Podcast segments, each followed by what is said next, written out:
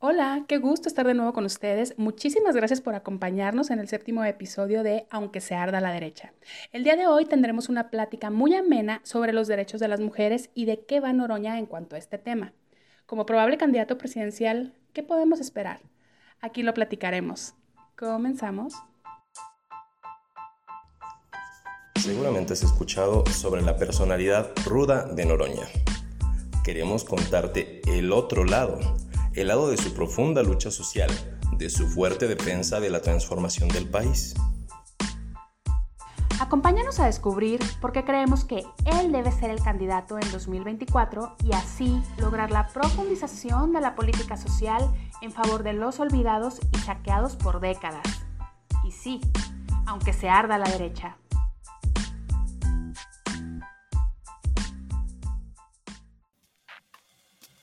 No, ven con horror a los talibanes y a las burcas y a las mutilaciones sexuales en países islámicos, pero ven con absoluta naturalidad que la mujer no tenga derecho a su libre sexualidad. A ver, ¿cómo es eso? Sí, tú como hombre puedes ser lo más promiscuo que quieras y nadie te va a molestar. A lo mejor, pero en general nadie te va a molestar. Si tienes una, dos, tres, diez, 20, no puedo uno ni con una, pero si tienes varias mujeres, nadie te va, al contrario, hasta vas a ser signo de admiración, de reconocimiento. Y si una mujer tiene el mismo comportamiento, porque la sexualidad aplica por igual, la hormona, sobre todo estando joven, uno pues es igual de poderosa en las mujeres que en los hombres. Es parte natural del proceso de reproducción, es la fuerza de la atracción justo para generar la reproducción y el placer. Si una mujer ejerce libremente su sexualidad es acusada de cualquier cantidad de cosas, vituperada, insultada, acosada, agredida, este, hasta agredida sexualmente, porque creen, que si alguien se prostituye, creen que puedes eh, violentarla cuando nadie tiene derecho a tocarle un cabello a una mujer si ella no quiere, o a un hombre. Como ven, empezamos fuertecito este episodio. Resulta que las mujeres tenemos deseo sexual. Yo sé que hay mucha gente que no puede escuchar esta parte, pero vamos al grano. Eh, para este episodio tenemos a dos invitadas muy especiales, dos noroñistas de Hueso Colorado. Vamos a darles la bienvenida. Hola Susi, ¿cómo estás? Hola Nubi, eh, estoy encantada, muchas gracias por haberme invitado. Hola a todos. Es un tema fuerte y muy interesante. Sí, y em, bueno, también eh, tenemos a Mónica, también es una noroñista. Cuando yo empezaba en Twitter pensé que Mónica y yo éramos las únicas noroñistas, entonces para mí es muy especial tenerla aquí. Gracias por eh, venir a colaborar con el episodio, Moni. Muchas gracias a ustedes y pues vamos a empezar un tema muy interesante y gracias. Sí, muchas gracias. Eh, sí, yo creo que las mujeres van a estar encantadas de escuchar este, este episodio, pero si son hombres, los invitamos a quedarse porque tienen mamás, hermanas, parejas, hijas y pueden aprender algo, pueden ver el otro lado de la moneda con la opinión de, de nosotras tres y lo que propone Noroña en su, en su discurso, ¿no? Este episodio está hecho para ver qué podemos esperar de Noroña como posible candidato a la presidencia. Entonces, ¿qué opinan del fragmento que acabamos de escuchar y la doble moral? O sea, de que la gente se asusta aquí, los hombres, mujeres, se asustan y se indignan con que se obliga a las mujeres a usar burka y acá de repente pues se les ven unos comportamientos bastante parecidos, ¿no? Yo creo, Nubia, que hay burcas simbólicas. No necesariamente es limitar o cubrir o violentar a una mujer respecto de su físico, o sea, con, con medios físicos. También se les violenta, se nos limita, se nos marcan muchas eh, limitantes y inconveniencias por ser mujeres y para ejercer nuestros derechos políticos todavía un poquito más. Sí, ya el hecho nada más de ser mujer es complejo en nuestro, en, en el cuadrito que nos ha marcado, que nos ha marcado la sociedad que nos corresponde, Ahora imagínate en el plano político, ¿no? Es algo que estamos viviendo. Sí, la verdad es que es un, comentar un poquito que es una especie de prenda, ¿no? Que traen las mujeres, tengo entendido, en ciertos países, no sé si sean en ciertos países o, por religión, pero pues es un simbolismo de sumisión, ¿no? De estar eh, en un segundo plano, eh, Entonces, como comentan lo de que hay muchas eh, especies de, de burcas simbólicas, pues sí, porque en realidad eh, aquí en Occidente eh, mucha gente dice, ay, se espanta de que utilicen esas, esos trapos en la cara, pero aquí pues en realidad hay con el, la situación del, del, derecho a decidir sobre el cuerpo, el propio cuerpo, ahí es cuando todo el mundo salta y dice, no, es que, es decir, que se está hablando de despenalizar el aborto. Inmediatamente hay una polémica eh, porque interfiere la religión, interfiere... Todos opinan, todos quieren opinar, claro, todos quieren opinar. es muy machista. Ajá, ahora, yo, yo les voy a decir algo que yo opino si, seguimos enfocando la discusión en la despenalización del aborto, nos vamos a perder de todo lo demás. Es como, yo pienso que el diputado lo plantea de una manera muy correcta, la, o sea, el derecho de la mujer a ejercer libremente su sexualidad, más allá de los fines reproductivos, ¿no? O sea, tenemos que agarrar como todo el panorama, porque nos empezamos a, enfrascar y quedan muchas, muchas aristas libres que después vamos a tener que volver a, luchar por ellas.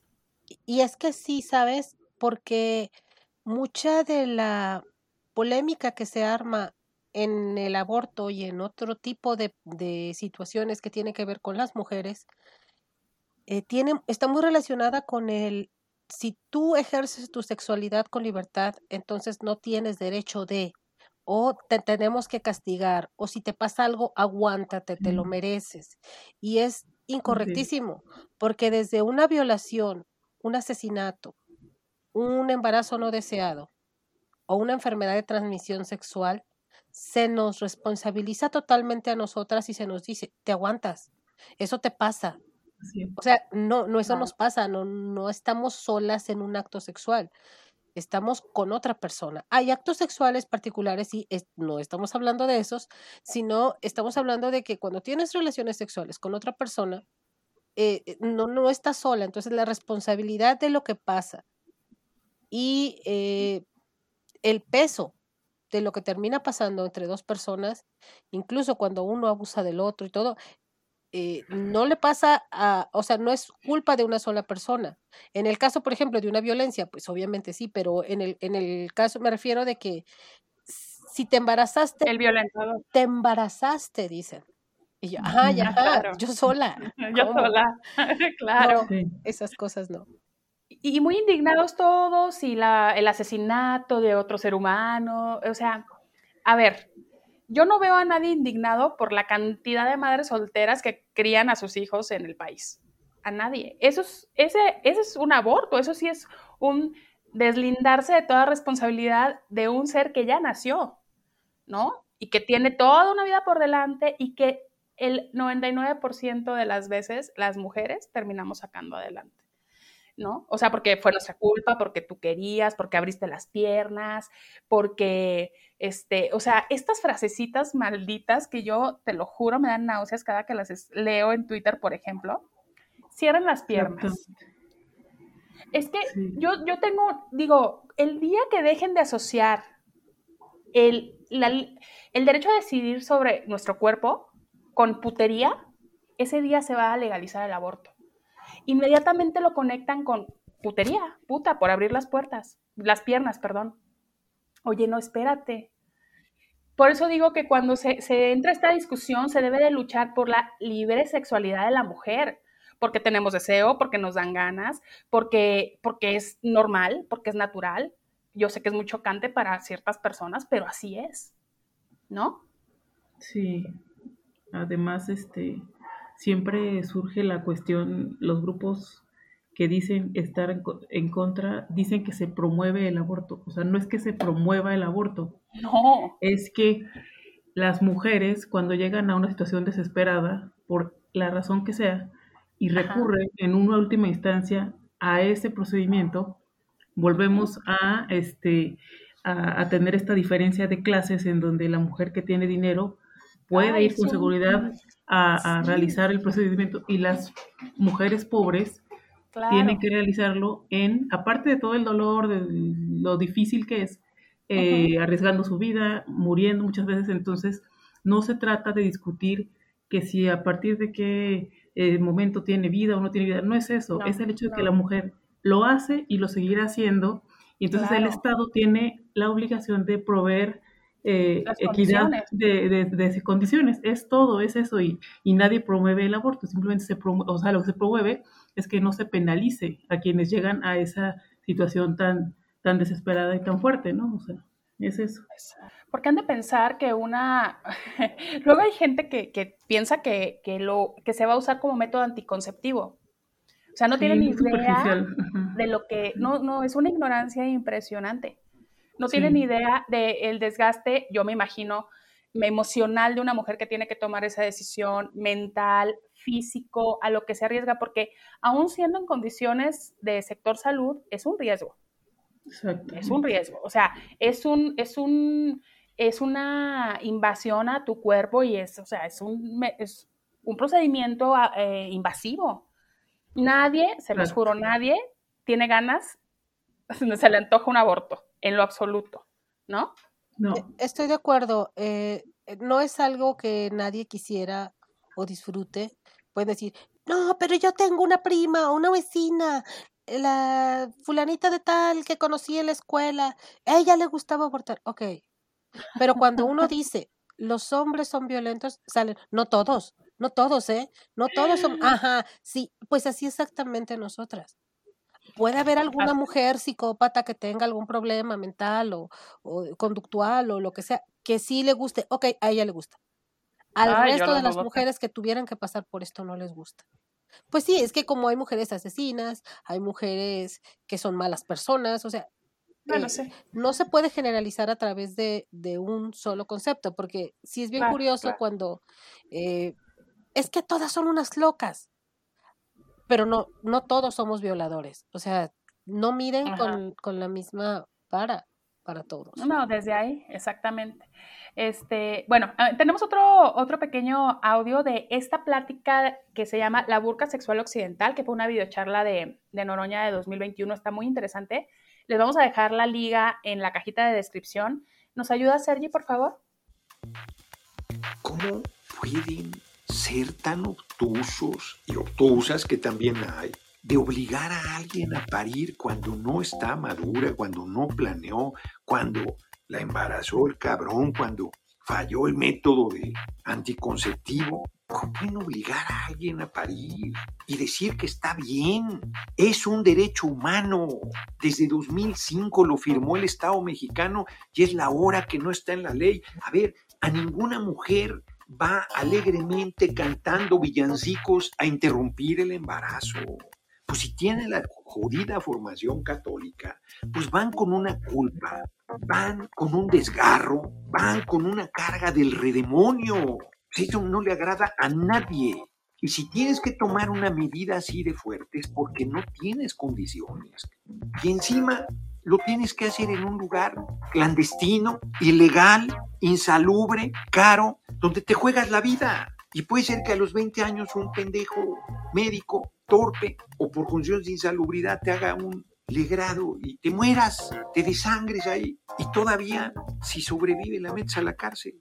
No, bueno, de verdad, ¿de qué estamos hablando? No estamos hablando de su creencia religiosa ni de su moral cristiana. No, no estamos hablando que tengan que tener burka porque eso es lo que tú crees como musulmán, que te horroriza, pero esto no te horroriza, porque como católico no ves es la misma matriz. Los judíos, los musulmanes y los católicos son igual de machinrines, de misóginos, de brutales contra las mujeres, igualitos. Y eso tienes que erradicarlo. No te digo que cambies tu creencia religiosa, pero por lo menos eso no puedes seguirlo reproduciendo.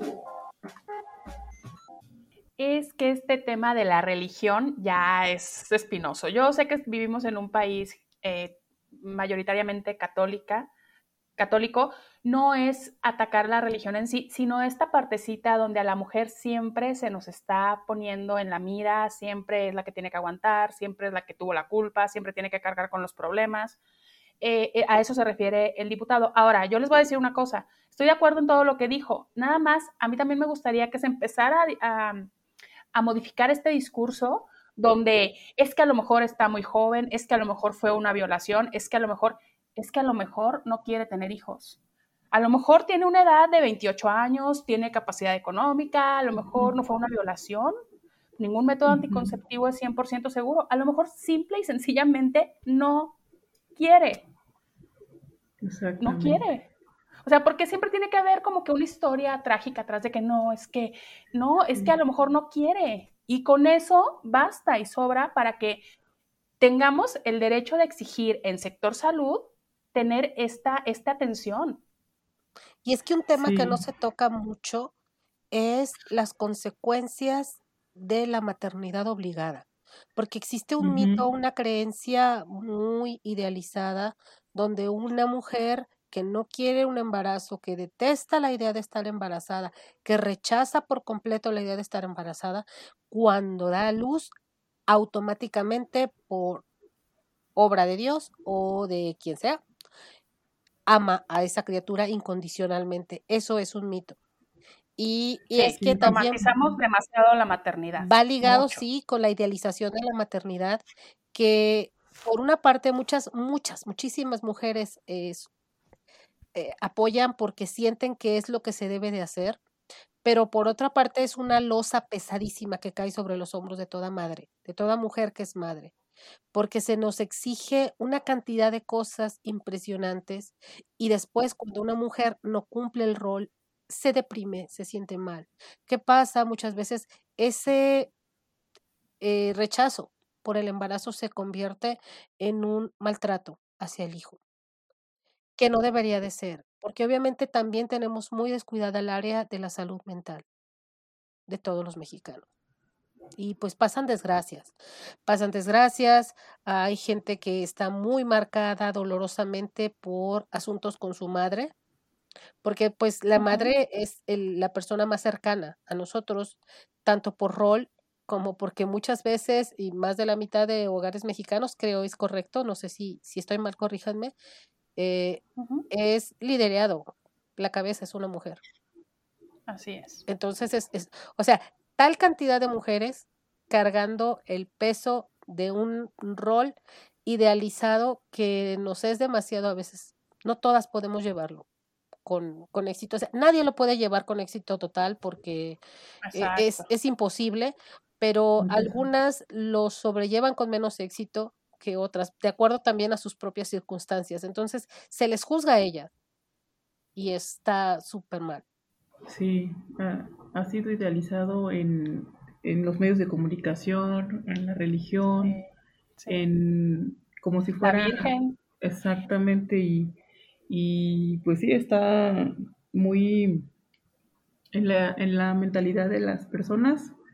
Eh, es algo muy difícil de, de que, se que pueda cambiar, ¿no? La mentalidad, abrir la mentalidad y, y darse cuenta de que, de que no todas las mujeres este, tienen esa, pues no sé si vocación, ¿cómo se puede decir? Y que hay que respetarlo, pero pues sí es, es difícil, pero poco a poco se va, se va abriendo el, la mente y hablando, hablando del tema, pero sí falta mucho camino por recorrer porque todavía ha, sido tan fuerte toda, la, toda esa carga que, que ahí está, pero bueno, pues eh, solo hablándolo y, y cada vez eh, y tratando de, que se pongan en el lugar ¿no? de, la mujer o de las niñas, pobres niñas que tengan que tener un hijo y cuando apenas ni siquiera saben, pues nada, ¿no? Si para una adulta es difícil, para una niña que sea obligada a tener un hijo, pues es tremendo. Ni, idea de cómo le hagan, o sea, no sé. La maternidad siempre es dura, siempre, con condiciones, sin condiciones, y en este, en este aspecto donde no hay oportunidad, no, no, eh, hay estados donde todavía no despenalizan el aborto, lo que, lo, lo que comentabas, Moni, le pegan a las mujeres pobres, a las mujeres que no tienen acceso a un, a un servicio de salud y a las mujeres que, que con sus condiciones ya precarias las obligan a tener y a tener y a tener hijos. Y es un círculo que nunca se termina, ¿no? Es un círculo que nunca se acaba de, de sufrimiento, de carencia, de, o sea, es que eh, pero bueno, más allá de las condiciones o resultados sociales, yo creo que sí tendremos que seguir luchando porque se nos respete a nosotros eh, la decisión sobre nuestro cuerpo, ¿no? Que nadie más tenga que decidir. Los hombres la tienen muy fácil, se pueden cuidar, o sea, de no embarazar a nadie, como dice Noroña, los hombres pueden eh, embarazar a una mujer cada día y las mujeres pues nada más nos podemos embarazar una vez al año. Bueno, y el tema que estamos tocando es, da para dos horas de episodio 3, pero eh, en este episodio quisimos tocar otro que también es muy interesante y es muy debatible, la violencia política de género, que es, ¿quién dice que es, es útil para las mujeres o es un arma que se está mal usando? ¿De qué, de qué va esto? Pues sí, eh, la violencia política de género se basa principalmente en cualquier acción que restrinja, anule, eh, oculte información, impida o dificulte el derecho a las mujeres a ejercer sus derechos políticos, ya sea como votantes o como en cargos de elección popular o dentro de la política. Les voy a dar un ejemplo. Cuando siempre cuando se inició lo de la paridad de género a la hora de eh, los cargos de elección popular, muchas veces empezaron a hacer, eh, poner una candidata para cumplir con la paridad. Sin embargo, cuando ella llegaba al eh, poder, al cargo, cuando la elegían, era electa, entonces le decían, bueno, mamacita, pide permiso, te vas y vamos a poner a un hombre en tu lugar, porque el hombre era el verdadero titular y tú nada más eras una pantalla. Esa es violencia política de género, porque aunque ellas estuvieran de acuerdo algunas veces, hubo otras veces en las que les jugaban choco y les decía el partido, ¿sabes qué? Te me vas, desde ahora eh, el titular va a ser él. Muchas gracias por participar, gracias por ganarnos la elección, sale, vaya adiós. Entonces, esa es violencia política de género. También es violencia política de género cuando se usan estereotipos de género para discriminar a las mujeres y negarles derechos políticos. Por ejemplo, que le digan a una, eh, que le hagan una campaña a una, digamos, candidata a diputada o a gobernadora o a presidenta municipal y que le empiecen a decir, fulanita mejora la cocina. Ese es un estereotipo de género donde la ubica a la mujer en su casa que no tiene nada que hacer en la política y esa es violencia política de género en una, en una campaña, que otra persona, un candidato, otro partido político, como parte de la competencia electoral, se vaya contra ella con estereotipos de género. Del mismo modo, también sería violencia política de género eh, realizar difamaciones, calumnias, injurias o realizar expresiones gráficas de voz o de video, ediciones, ya saben, memes y todo eso, que denigre o descalifique a las mujeres en el ejercicio de sus funciones políticas. Por ejemplo, el tema este tan controversial que salió con lo de Laida Sansores y las diputadas del PRI. Las diputadas del PRI nos podrán caer bien, nos podrán caer mal, pero fueron violentadas políticamente por un montón de personas. Políticos siguen siendo siguen siendo violentadas. O sea, yo me sigo topando con memes de ellas súper desagradables, de gente del movimiento, ¿eh? No han entendido esta parte, no han entendido esta parte donde eh, no importa que sea priista, que sea panista, que sea, no puedes violentarla de esa manera a ninguna mujer. Y no importa que sea miserable, porque eso es aparte. Eso es muy aparte, o sea, eso es punto y aparte. No es nada de que, ah, bueno, pero es que se lo merece, entonces sí. No, no, no, es que se lo merezca, es un delito. Exacto. Es un delito y está mal hacerlo. Y sí se resbaló ahí mi Laida, ¿eh? Yo creo que Laida lleva ratito resbalándose. Ahorita con el show que trae con Monreal también. Y yo a ella, híjole, le respeto tanto su trayectoria, pero eso que hizo con las priistas creo que fue una, una acción muy poco empática. Si ella quería alertar a las priistas, lo pudo haber hecho en privado. Hacerlo en público desencadenó un total hinchamiento hacia las diputadas. Y la verdad yo estoy de acuerdo, yo estoy de acuerdo parcialmente con eso, pero creo que no lo hizo con una mala intención. Claro, la mala intención también, cuando cometes un delito, o la buena intención no importa porque un delito es un delito. Pero sí hay agravante y atenuante, pero es un delito igual. Entonces, yo creo que no era su intención, su intención era decirles, chicas, están a salvo, pero salió completamente opuesto a lo que ella quería. Exacto, exactamente. Ese es el problema, pero pues ya está hecho, ¿no? Sí, sí, sí, sí. Es, es este, terrible, lamentable. Y yo creo que se ha estado usando eh, muy mal el tema de la violencia política de género porque hay ejemplos vergonzosos, lamentables, como cuando la senadora López Rabadán se puso a gritar eh, de forma muy exagerada, porque violencia política de género contra Olga Sánchez Sergio, Contra Sergio, Sergio, el, que estaba dirigiendo la sesión, el que entró en, lugar de, de, la... Sí, Olga iba a una junta, a una reunión, a un compromiso y se tuvo que ausentar porque pues ustedes saben, las sesiones suelen ser bastante largas y tenía un compromiso también de trabajo, pero tenía que, moverse. Y en estos casos está previsto que quien está dirigiendo, si el presidente de, de la Cámara tiene que hacer otra cosa o está muy larga la sesión, se van turnando para participar. Entonces, se puso a gritar de que era violencia política de género porque le habían quitado el micrófono. Entonces tuvo que regresar Olga a decirle, senadora, eh, no es violencia, me tengo que ir. A tranquilizarla, porque estaba fúrica. O sea, ya sabemos el modo de las panistas, ¿no? Marca Lili Telles, Kenia Rabadán. claro. Este, pero llegó a tranquilizarla porque realmente estaba fúrica cuando realmente Olga se había levantado ella sola y tenía un compromiso. Entonces, ahí es cuando inmediatamente ya violencia política de género para todo. No puedes disentir, no puedes decirle lindos ojos, no puedes, porque hay mujeres que utilizan esta parte de, intentar ayudar a las mujeres a desarrollarse en el medio político, la utilizan mal, descuartizan esta herramienta de manera muy lamentable, ¿no?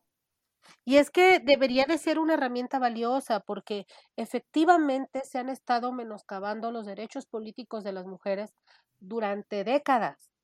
O sea, desde que ganamos el derecho al voto, que fue bastante tarde, de, si me preguntan, porque fue ya bien entrado el siglo XX, cuando en otros lados fue, eh, incluso en el siglo anterior. Eh, pero ya bien entrado el siglo XX, ya casi a mitad del, creo que fue por mitad del siglo, cuando se tuvimos derecho al voto. Desde entonces, o sea, desde que empezamos con los derechos, empezaron a menoscabar nuestros derechos políticos, a tratarnos como personas de segunda. Y no es el, no este, no es menos en el caso de las, de las mujeres cuando quisieron aparte acceder a cargos de elección popular fue así como el acabose, ¿no? El acabose para, para muchas de estas situaciones. Y pues sí, yo pienso que es lamentable que, como comentan, se pervierta esta herramienta que podría ser muy útil o que es muy útil, pero que se ha caído en un, pues sí, en un mal uso. Eh, yo, por ejemplo, recuerdo a esta, ¿quién fue? Rosario Robles, eh, queriendo acusar de violencia política de género cuando se le estaba diciendo en un debate que ella había eh, cometido tal o tal delito robado, y ella acusaba de violencia política de género, no sé, es ese tipo de, de mujeres que están en la política y que empiezan a utilizar esta herramienta de manera equivocada y que desafortunadamente termina siendo contraproducente y que además se suele utilizar contra los verdaderos políticos que luchan mm, por por la, pues, por la igualdad y por el beneficio de las mayorías. O sea, en general no lo, bueno, pueden utilizarlo contra otros, pero en general se, se van más contra aquellos que verdaderamente son un representante popular, ¿no? Entonces, pues eso es a mí lo que me parece lamentable. Exacto. Moni, ¿tú crees que es necesario que exista, que exista una ley o reglamentación muy específica sobre la violencia política? Sí, yo pienso que sí tiene que delimitarse muy bien, pero sí es muy, es un tema muy polémico porque es de esos temas en donde no se encuentra muy bien la frontera, ¿no? Entre lo que en verdad fue una violencia contra la mujer que también es inaceptable y contra y en lo que se convierte en un abuso, o sea, es muy difícil, pero sí pienso que debería de hacerse énfasis en, en delimitar muy bien yo creo que lo más básico, ¿no? A ver, mi reina, si están en desacuerdo contigo no es violencia política de género. O sea, no están en desacuerdo contigo porque eres mujer, están en desacuerdo contigo porque estás en una plataforma política donde se debaten ideas. ¿Cómo lo delimitas? No, porque pues, cuando, cuando el discurso, o sea, mientras la, mientras la discusión sea en el discurso y no sea algo pues personal, o sea, que denigre a la mujer, que, le, que la quiera violentar, que la quiera limitar en su, en su este, derecho de expresión, yo creo que hay maneras, pero se tiene que delimitar todo con mucha, con mucha, con pincitas, porque sí es un tema muy complejo. Estamos comentando esta parte de violencia política de género por el tema de Adriana Dávila con el diputado Noroña. Les cuento rápido. Adriana Dávila es una diputada que antes fue senadora eh, de Tlaxcala. Eh, Noroña fue a una asamblea a Tlaxcala y hizo un comentario, a mi parecer sí desafortunado, en cuanto a me han dicho que una diputada o sí que es muy hocicona, porque lo es, o sea, sí, la verdad se le va. luego las panistas no miden palabras, eh, pero así lo dijo en la asamblea y dijo otra parte donde denme elementos para meterle una chinga en, la, en el debate, ¿no? O sea, a eso se refería, obviamente, pues, pero entonces, pues todo esto lo toma Adriana, lo, lo, lo... Pero no dijo su nombre, o sea, imagínate que, vas por la calle y dicen, ¡ay, tú menso! Y tú volteas, ¡me dijiste menso! O sea, no, no, no, nadie dijo tu nombre, no tienes por qué ponerte saco.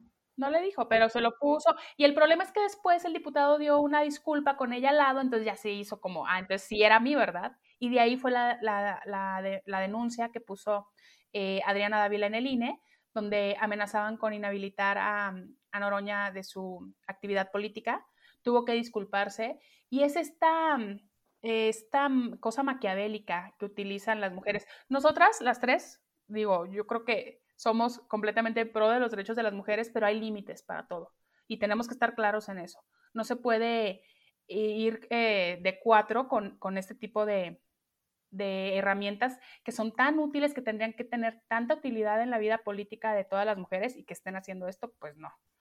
No es este, no es correcto, ¿no, sí Y es que sabes qué pasa? Pasa que esta ley está muy mal planteada, está muy mal hecha y no sé por qué o a santo de qué el INE es el que decide. Porque no debería de ser el Tribunal Electoral quien decide cuándo es violencia política de género, cuándo no.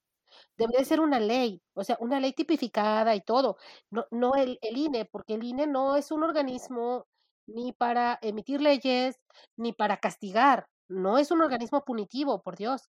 Entonces, aunque el tribunal, aunque el tribunal pueda emitir sentencias, pues está, está mal que sea de una manera tan increíble que si tú asesinas a una mujer o la secuestras o le causas un daño irreversible físicamente, tengas posibilidad y derecho de un abogado y que si te acusan de violencia política de género no tengas defensa posible. Eso es lo que no se puede permitir. Tiene que arreglarse, tiene que arreglarse porque es una herramienta útil, pero está siendo muy mal usada.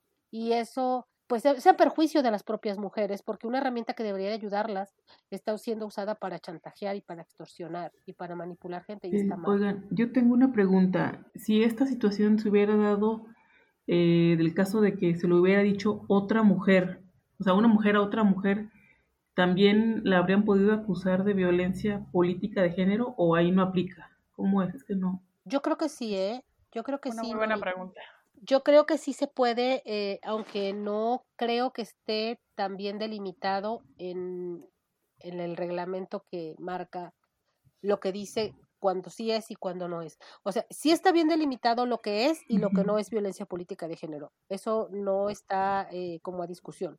Cuando tú atacas a otra persona para menoscabar sus derechos políticos, cuando la agredes, insultas y la, la, la, sí es violencia política de género. Pero eh, contestarle o insultarla incluso no es violencia política de género directa. Porque, por ejemplo, eh, tú puedes estar en una discusión con otra persona y se te sale un insulto o le, le agredes de alguna manera y no necesariamente es violencia política de género, porque para ello tendría que ser un comentario, por ejemplo, si tú le dices ladrona, eso no es violencia política de género, si la persona es ladrona. Porque es una, una condición que podría aplicar para hombres y para mujeres. Si tú le dices, vete a la cocina, esa es violencia política de género. Exacto, exacto. Y ahora, puede haber una, puede haber violencia de una mujer contra un hombre en, en el ámbito político, pues yo creo que sí, ¿no?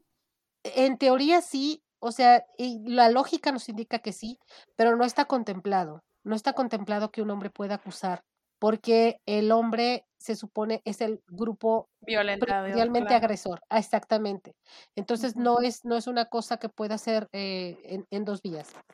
Debería también de, de, haber alguna figura que proteja contra, tan solo para elevar el nivel, porque a veces da mucha vergüenza ver el nivel que traen tan bajo de que llego, hago mi escándalo, mi show, grito, acuso, saco juguetes, herramientas y tonterías para, para llamar la atención y hacer un escándalo sobre algo que a veces ni siquiera es. Tiro insultos al por mayor y nadie me puede tocar porque si me tocan digo que es violencia política de género. Eso está súper mal.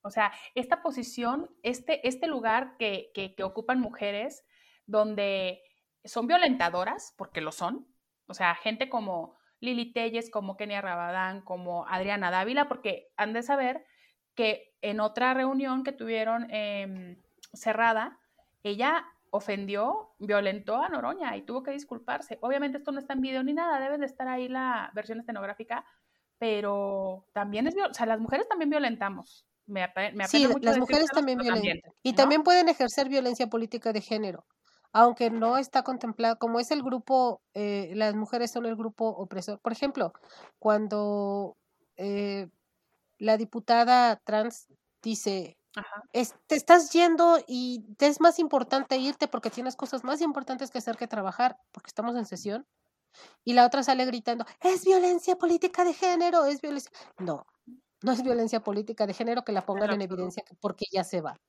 O sea, está, está yéndose de sus labores, de su trabajo, ya, ya, ella ya terminó, no importa si tienen cosas que hacer, ella ya se va. O sea, ¿en qué trabajo? Tú dices, bueno, ya me tengo otras cosas que hacer, ya me voy, ahí se ven, y te vas tan campante en ningún trabajo. No, no, están muy holgados los diputados en ese aspecto. Pero bueno, em, ahora vamos a pasar a una parte que es, a mí es una de las, de las cosas que me hizo eh, reafirmar el noroñismo. Hubo una mm, situación con las trabajadoras de limpieza de la Cámara de Diputados en la legislatura 2009-2012, donde Noroña estuvo en su primera diputación em, en la Cámara.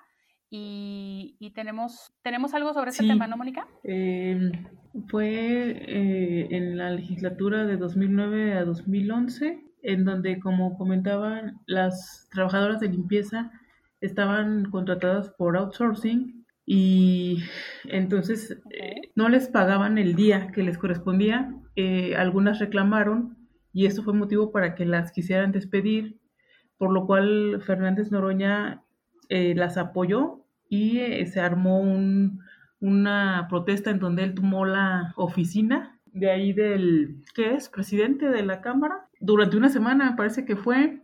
Y entonces ahí las trabajadoras, fue, fue muy valioso porque había tanto tiempo que había sido el neoliberalismo, eh, se había popularizado el outsourcing, la eliminación de los derechos laborales, que ya era como visto como algo normal, por decirlo. Entonces fue muy valioso que, descubrieran el poder ¿no? que hay en el grupo y que hay para exigir lo que corresponde, no una limosna, no un, ay, pues un, lo que le quieran dar, sino lo que correspondía, exactamente. Su derecho. Entonces, Exactamente. Ahora, no, no, sí, perdón, Mónica. Si quieres ahondar en el tema. Ok, de estos, sí, ahorita no, lo que, lo que quiero es eh, pasar a los, a, las videocharlas, bueno, no son videocharlas estas, son grabaciones de lo que pasaba en, en, en, lo que pasó en todo ese proceso. Las vamos a dejar también en la, las ligas en la cajita de descripción. Son muy, a mí en lo particular se me hicieron muy conmovedoras y muy esclarecedoras en cuanto a la posición de Noroña con respecto a las mujeres trabajadoras. Eh, vamos a pasar con el primer fragmento, por favor, Sergi. Esa visión católica de la culpa, de que el ocio está mal, hay que quitársela. Pues, ¿Por qué no van a merecer? A mí que me den todo. Ahora resulta que si no barren no se sienten realizados tantas cosas que hacer. Sí, Denle gusto al gusto. Sí. una canita al aire. Hombre, Bueno, en este chacoteo, lo que sea, él está hablando con el grupo de mujeres que está organizando, que se están organizando para eh, exigir sus derechos, pero en este pequeño chacoteo, lo que habla, de lo que habla el diputado es el derecho al ocio de las mujeres trabajadoras de cómo una como mujer piensa que si no se está moviendo o haciendo algo por los demás, pues no está cumpliendo como mujer, ¿no? Entonces, esta parte donde Noña dice, descansen, relájense, O sea, disfruten. Que a mí se me hace una cosa grande, grandecita, sí, ¿no? porque ya damos por hecho, ¿no? Que, eh, por ejemplo, el de por sí es este también históricamente eh, todas las labores que había en el hogar, pues eh, han sido históricamente de la mujer. Y después se agrega el trabajo, eh, digamos, asalariado, y entonces se duplica el trabajo y todo, y entonces ya de por sí el, el- la persona, en este caso la mujer, ya no considera como si pudiera tener derecho a descansar, a hacer algo que le guste. No, todo es, ¿qué tengo que hacer? ¿Qué tengo que hacer? Tengo que... Hay mujeres que se sienten realmente mal cuando, cuando No se quedan nada. sin nada de hacer. O sea, sentarse a descansar, Sí, horrible. Se creen, se creen no merecedoras. Yo, a mí a veces me pasa. El fin de semana a veces me pasa que estoy y digo, pero no, sí, es he horrible. lavado el baño de atrás, o sea, ¿qué estoy haciendo? O sea, pero ¿por sí. qué? ¿No? Sí, ¿Qué- mi, qué- mi abuela te veía sentada y o, o te Ah, quejabas de que estabas aburrida o que o cualquier cosa y, y lo siguiente que Sí. sabías es que estabas barriendo la cochera. De verdad. O sea, no, no, la No, mujer no. desocupada, no. Y, y nos educan para esto, o sea, es, es toda una cultura y, y es todo un, un, un asunto que traemos desde Sí, chiquititas. De, si no estás ocupada, eres una sí, mala mujer. sí, Sí, no estás cumpliendo, no estás cumpliendo con tu familia, o sea, pero, sí. pero qué poderoso mensaje y, ojalá lo hayan captado estas mujeres trabajadoras que, híjole, todo mi respeto de, de que en, en las peores condiciones se organizaron. Qué poderoso mensaje el, el decir tú mereces descansar y tú mereces que te paguen tu trabajo y tú mereces tal, o sea, Sí. movimiento que organizó el diputado, la verdad, mis respetos.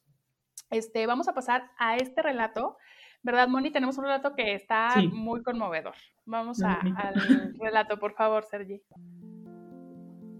Mi nombre es Angélica Varela, Varela Pana, y, y tengo muy buena impresión del diputado porque desde el principio que se le comentó el problema que teníamos, nos apoyó sin pedir nada a cambio, ¿no? Ha estado con nosotros y estamos luchando precisamente para la no contratación. No estamos pidiendo, exigimos que se nos contrate directamente en Cámara de Diputados. Y esa ha sido la lucha que ha tenido constantemente el diputado Gerardo Noroña para para, no para conmigo nada más, sino para con todas mis compañeras. Y no estoy decir que nos apoya más bien nos, él es el que nos está apoyando a nosotros. Nos- él está haciendo una, una base muy grande y un respaldo muy fuerte. Es una de las trabajadoras que menciona todo el apoyo que, que está recibiendo por parte de Noroña, que las está empujando, que las está organizando, que las está... Fue, fue un proceso larguito em, y, y fue duro, ¿no? Fue duro, pero eh, hay, otra, hay otra parte donde no sé si es ella o u otra trabajadora, des- dice que yo no sabía que yo tenía derechos, yo no sabía que yo podía demandar algo hasta que Noroña me dijo que, que yo tenía derechos. Eso es desgarrador. O sea, imagínate una mujer que ha crecido toda su vida pensando que no tiene derecho a nada. Sojuzgada.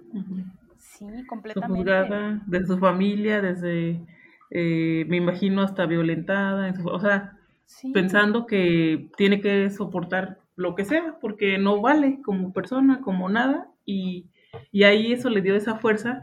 Sí, yo me equivoqué, en realidad eh, él lo ha platicado, pero en el video, eh, bueno, están los, los testimonios, pero sí eh, se nota, se les nota en la voz y en, en la mirada y todo, cómo están contentas de decir, en realidad podemos y tenemos que exigir esto, porque hasta él les dice en, en una de las reuniones, eh, a ver, bueno, van a seguir con la frase de, es que qué malos son, cómo, qué, cómo nos, todo lo que nos hacen y todo, pues sí, porque lo permitimos o porque lo están permitiendo, entonces ya, ya basta, y entonces ya ellas dicen, sí, sí, es cierto, y, y se unen y todo, y eso fue muy valioso porque eh, abona a que él siempre es solidario con la clase trabajadora, y ahí en específico con las mujeres, que también había uno que otro hombre, pero la mayoría eran, eran mujeres. ¿Y sabes qué, Entonces, Moni? ujú. Ah, perdón, perdón, termina. No, sí, está bien. No, ya, ya te había terminado. Ok. A mí me gusta mucho y una de las cosas que me hace sentir orgullosa de ser noroñista es que Noroña no nos dice yo te voy a resolver.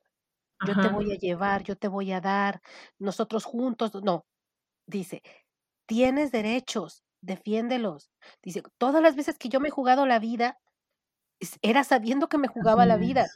Entonces, no te pido que te juegues la vida, protege tu vida, pero protege tus derechos. No va a venir nadie a, pelearlos por ti. A veces, eh, pues él siente que hay personas que necesitan así como que el empujoncito de, pero no, no, o sea, no las lleva de la mano. Habla con, las, con, las, personas, en este caso con las, con las mujeres, y les dice, tienen estos derechos, defiéndanlos, no se dejen. O sea, las anima, no las lidereó él. Él como que las apoyó nada más, así como que le, les dio el impulso que ellas necesitaban para pelear por sus derechos.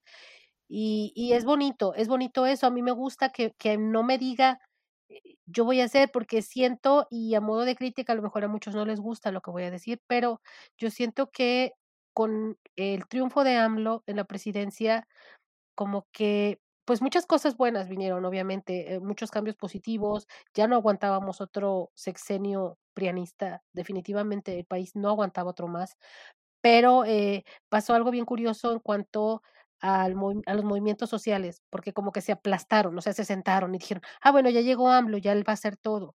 Y se ha estado esperando que él haga casi todas las cosas incluso algunos secretarios van nadando de muertito, o sea, están así como que chalala, chalala, yo gano mi sueldo, yo dirijo mi secretaría, pero no están haciendo realmente nada y es muy notoria la diferencia entre los que sí están haciendo y los que no están haciendo.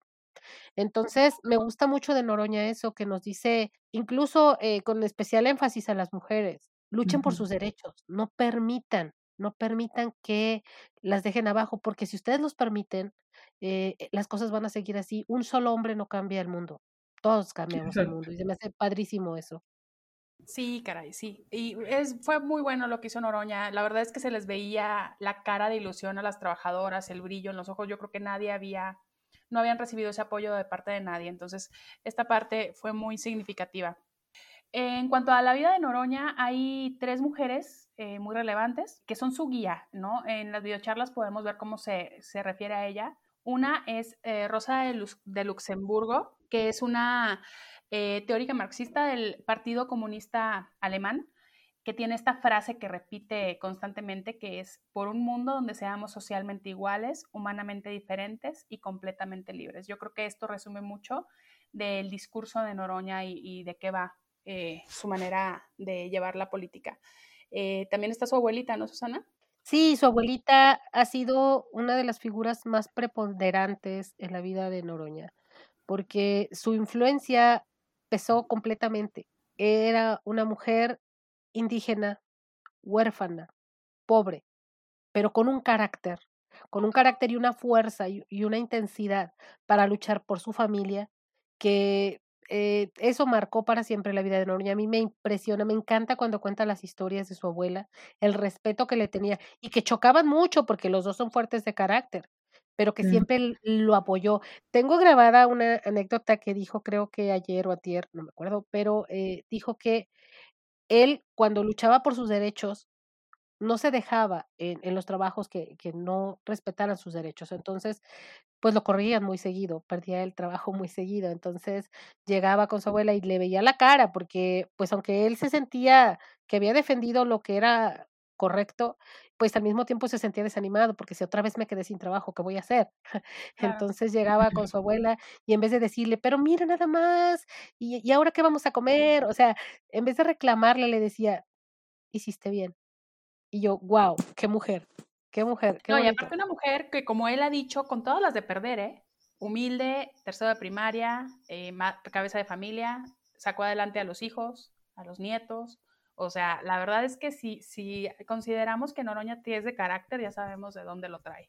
Y otra mujer fue María Fernanda Campa, ¿no, Moni? Sí, María Fernanda Campa.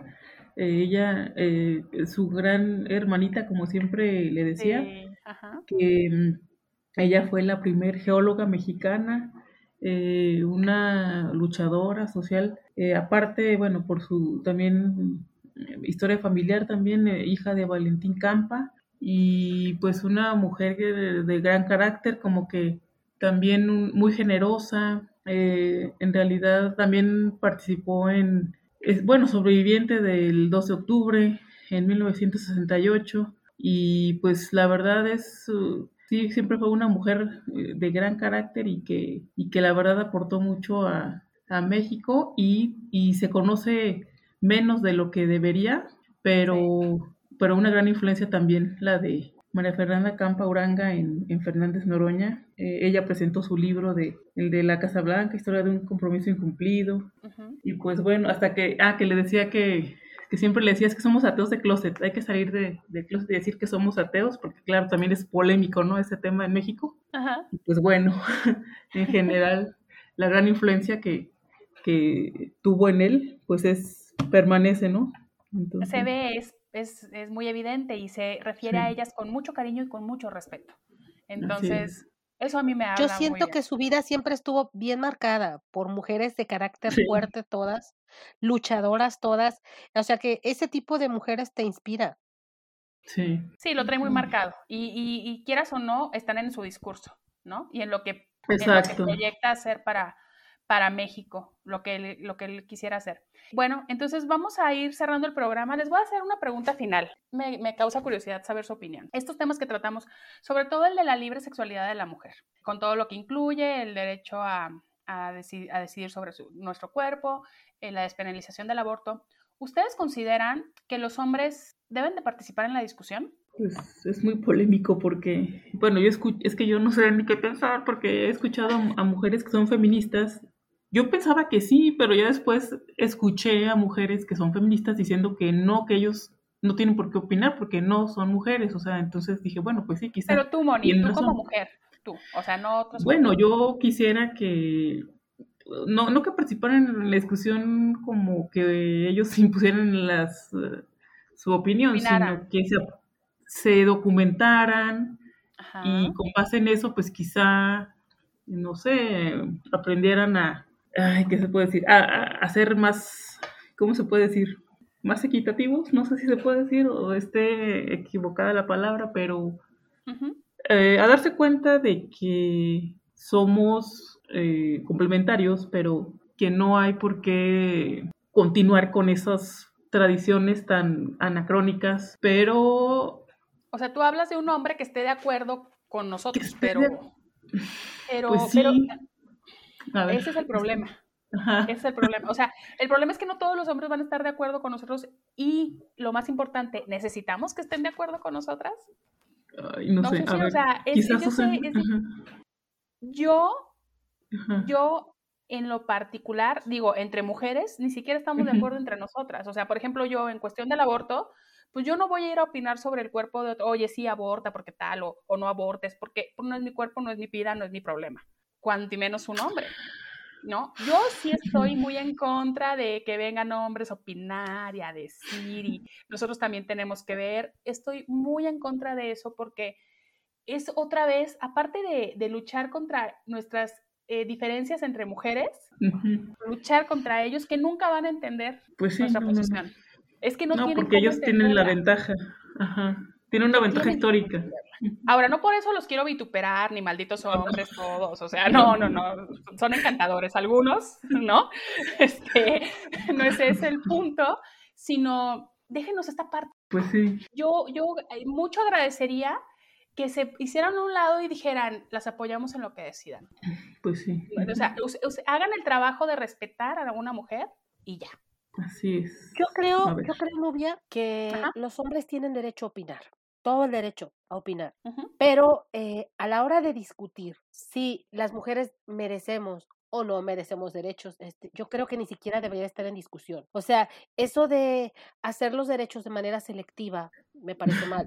Y una cosa es opinar y, y ya ven este dicho que es un poco grosero si quieren o un poco así como que raro, pero dicen, la opinión es como la cola, todos tenemos, pero creemos Ajá. que nada más la de los demás apesta. Entonces, nuestra opinión también puede apestar como la de todos. Entonces, eh, yo no creo que deba haber eh, como que leyes selectivas. Si los hombres tienen derecho a decidir sobre su cuerpo, por ejemplo, si se tatúan, si se hacen la circuncisión, bueno, a, a algunos niños no les preguntan, también esto sería tema a discutir, pero en otro, en otro momento, en otro lugar. Pero la- las mujeres debemos de tener eh, la decisión sobre, porque ellos, por ejemplo, toman la decisión de no quiero ser padre, agarran sus cosas y se van, ¿no? Sí. Ah, la tienes Y- súper fácil, ¿eh? y no Sí. pasa gran cosa, no pasa gran cosa. Pero eh, una, pues saben, también a veces hay mujeres que dicen, yo tampoco quiero ser madre, agarran sus maletas y también se va, pero ¿a quién van a juzgar? Uy. A la A mujer, ella. obviamente. Ahí, entonces yo pienso que los hombres sí pueden opinar y pueden participar eh, eh, dando su opinión, pero hasta ahí. Quien decide qué hacer con su cuerpo. Pero ¿qué ganamos con eso? O sea, Pues es que tienen, tienen derecho a tener un punto de vista. No, no Claro, podemos cerrarnos a decir que ellos no pueden opinar. eh, pueden opinar, pero no pueden decidir sobre nosotras. Son cosas como diferentes. es- Ah, yo opino esto. Ah, está muy bonita tu opinión. Qué chido, no estoy de acuerdo. Entonces, vamos a hacer legal el aborto. Tipo así, ¿no? O sea, está, está muy bien que tengas una opinión. Genial, no abortes, amigo. O como Claro. dice Noroña, enmícate el tilín y, y así no embarazas a nadie. Y entonces ese nadie nunca va a abortar. Y asunto arreglado. Y, y es un tema que me parece, o sea, así. Sí, sí pueden opinar, porque yo, yo pensaba, fíjate que al contrario de Mónica, Mónica decía, yo pensaba que sí, pero ya vi que mejor no. Y yo digo, yo opinaba que no, pero ya vi que mejor sí. Porque enriquece, enriquece el, el o sea, si, si el tema de discusión es si debemos de tener derechos o no, eh, eso no se debe de discutir. Ningún derecho se debería de discutir. Me paro de pestañas cuando dicen, hay que someterlo a consulta. ¿Qué?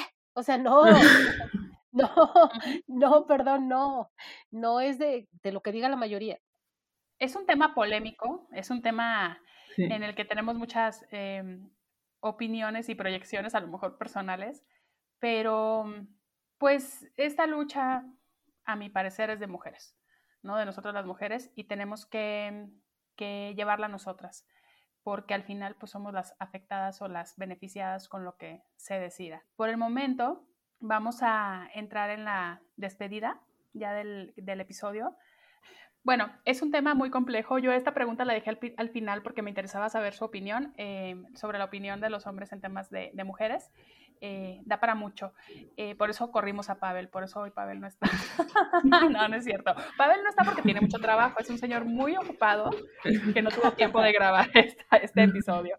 Entonces, Pero bueno, tuvimos, tu- tuvimos oportunidad de estar contigo. Ay, me Muy dio muchísimo programa. gusto, la verdad que se repita. Ya saben que esta es, este es su podcast.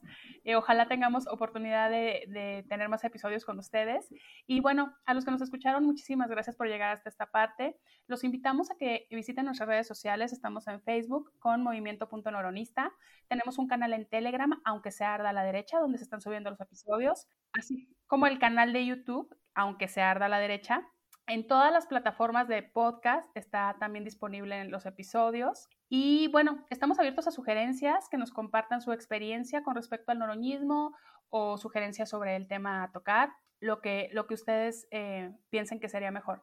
Les agradecemos mucho habernos acompañado. Muchísimas gracias, Susi. Agradezco mucho la invitación. Cuando gustes, vuelvo a venir. Me encanta el programa. Gracias, Susi. Moni. Muchas gracias, eh, muy interesante y estamos aquí para continuar hablando de todos estos temas tan interesantes. Gracias a todos. Muchísimas gracias a los dos. Gracias, Sergi. Y quédense con el noroñazo que está muy potente. Gracias. Hasta luego. En el caso de la mujer, el nivel de hostilidad, de sometimiento, de atropello es brutal, lo quieran reconocer o no. No solo por el hecho de que no haya sacerdotisas, cardenalas, papisas, no valen para esas responsabilidades, valen menos que los hombres, sino dentro de la, moral católica es un obstáculo para que se le reconozca a la mujer su derecho a la libre sexualidad. Pues es pecado, es oscuro, es sucio. Y en una mujer mucho menos debe desarrollarse. Es la madre, es la hermana, es la santa, es la pura, ¿no? Cabrones, es un ser humano que tiene sexualidad y que tiene una fuerza sexual que necesita manifestarse, expresarse, satisfacerse, desarrollarse. Es un ser humano como nosotros. Ustedes les dan ganas como a los hombres, de modo que no.